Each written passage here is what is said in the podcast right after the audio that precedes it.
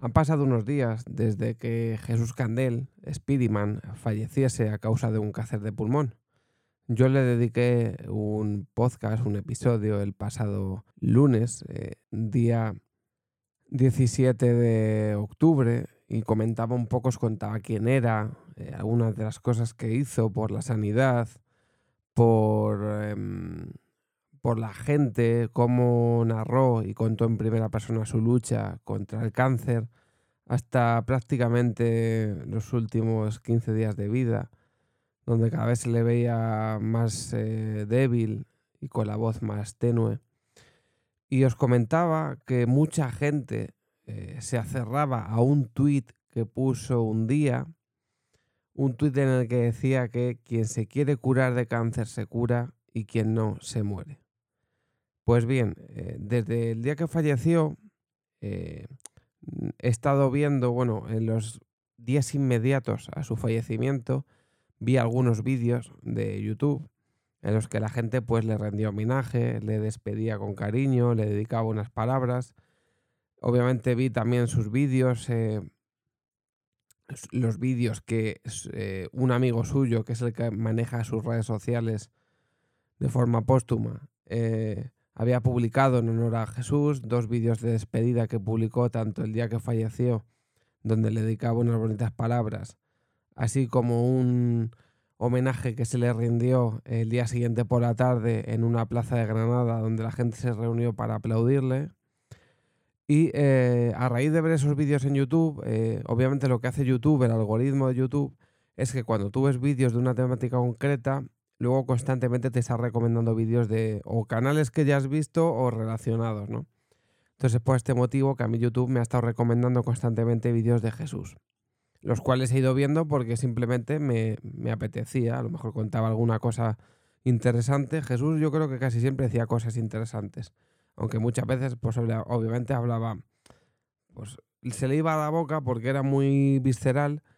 pero últimamente cuando tenía el cáncer, o sea, cuando narraba su eh, lucha contra el cáncer, pues contaba un poco cómo era su día a día, narraba pues el estilo de vida que llevaba, que comía,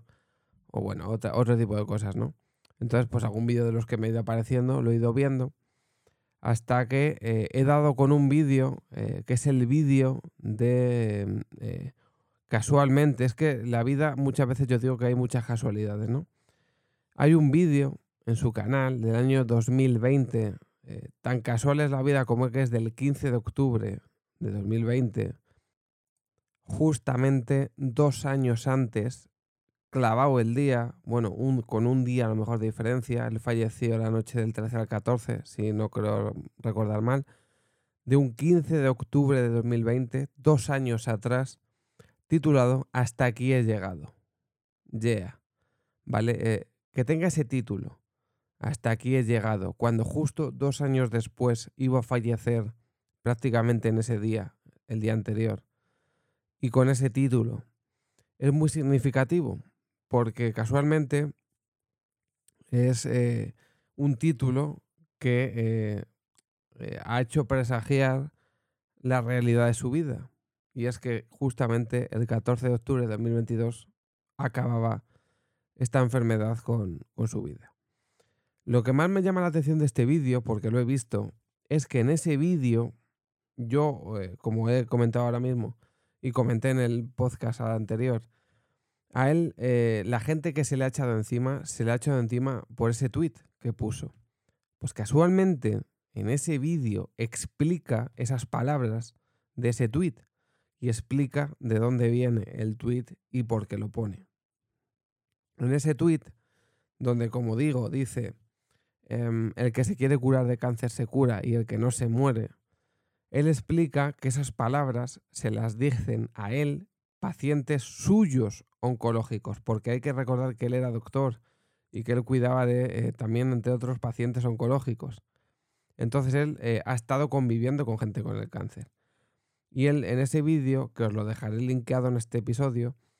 da a entender de que cómo se puede dudar de que él eh, quiera faltar al respeto a gente con cáncer, cuando él además en ese momento tenía cáncer. Porque además él creo que es ahí donde confiesa, que yo no lo sabía, que él se entera de que tiene cáncer el 4 o el 5 de agosto del año 2020. Es cuando le dan las noticias porque se hace un, tag o, tiene un dolor, tiene, como una tos que llevaba meses con ella y a raíz de un tag pues le sacan, bueno, ahí, ahí es donde el diagnóstico de todo lo que le sacan, ¿no? Y él donde comenta que esa frase se la dicen eh, pacientes suyos en tratamiento oncológico y le dicen que quien se quiere curar se cura y quien no se muere. Si tú ves el vídeo, que os lo dejaré, eh, la frase viene a decir que hay gente que cuando le dan esta noticia, cuando le dicen que padece esta enfermedad, hay gente que decide no, entre comillas, luchar, eh, no eh, tirar para adelante y se deja como llevar, como que se le viene la vida abajo y que quien no pelea, quien no accede a darse tratamientos, a no em, ir para adelante, pues quien se deja ir acaba falleciendo. Pero quien decide luchar, quien decide intentar eh, tomar todas las medidas existidas y por haber para tratar su cáncer, se cura. Yo puedo entender que la frase no es del todo correcta, porque nadie asegura que te vayas a curar. El propio Jesús ha sufrido en su cuerpo eh, esta realidad, que por desgracia ha sido que no se ha podido salvar. Pero muchas otras personas sí que se curan, gracias a Dios, porque el avance de la ciencia cada vez es mayor y cada vez hay más tratamientos, cada vez se detecta mucho antes la enfermedad y se puede llevar a cabo la cura. Yo entiendo que la frase correcta tal vez, tal vez hubiese sido quien se quiere curar de quien se quiere curar de cáncer se puede llegar a curar porque no es segura la cura y quien no se muere.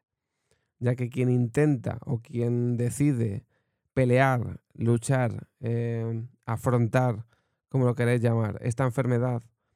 pues a través de la energía, a través del deporte, como ha demostrado Jesús que con la guapo la gente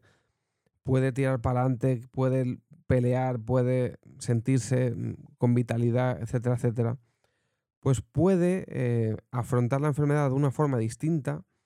y puede, en muchos casos, curarse gracias a la ciencia, obviamente. Pero son las personas que desde un principio reniegan de tratamientos. Yo conozco gente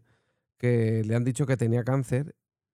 y que directamente no han querido eh, luchar por vivir, que directamente se han visto desahuciados, que han sabido por mm, familiares, por conocidos, por lo que queráis, de las secuelas de los tratamientos oncológicos, de la quimioterapia y demás, y no han querido eh, someterse a esos tratamientos y la enfermedad se los ha llevado. Ni siquiera han intentado em, luchar, porque se han visto em, se han visto eh, sobrepasados o desahuciados, ¿no? Que se diría.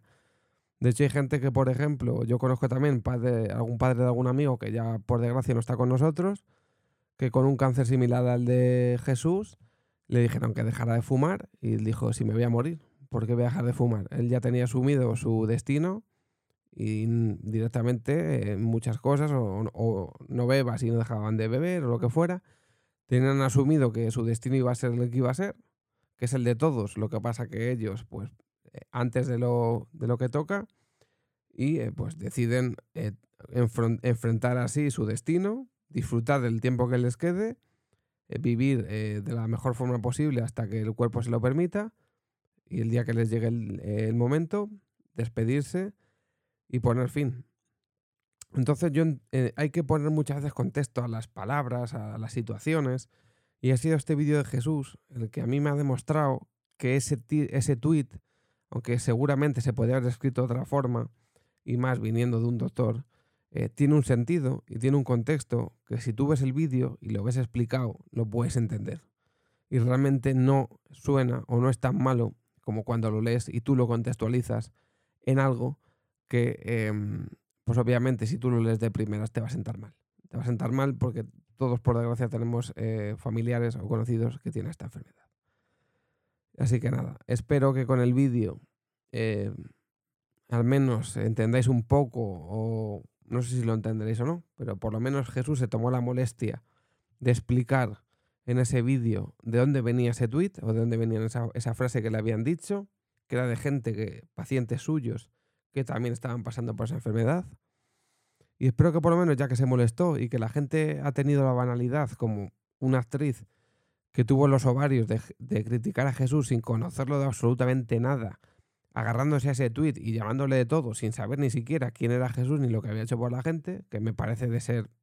imbécil, por no llamarlo algo peor.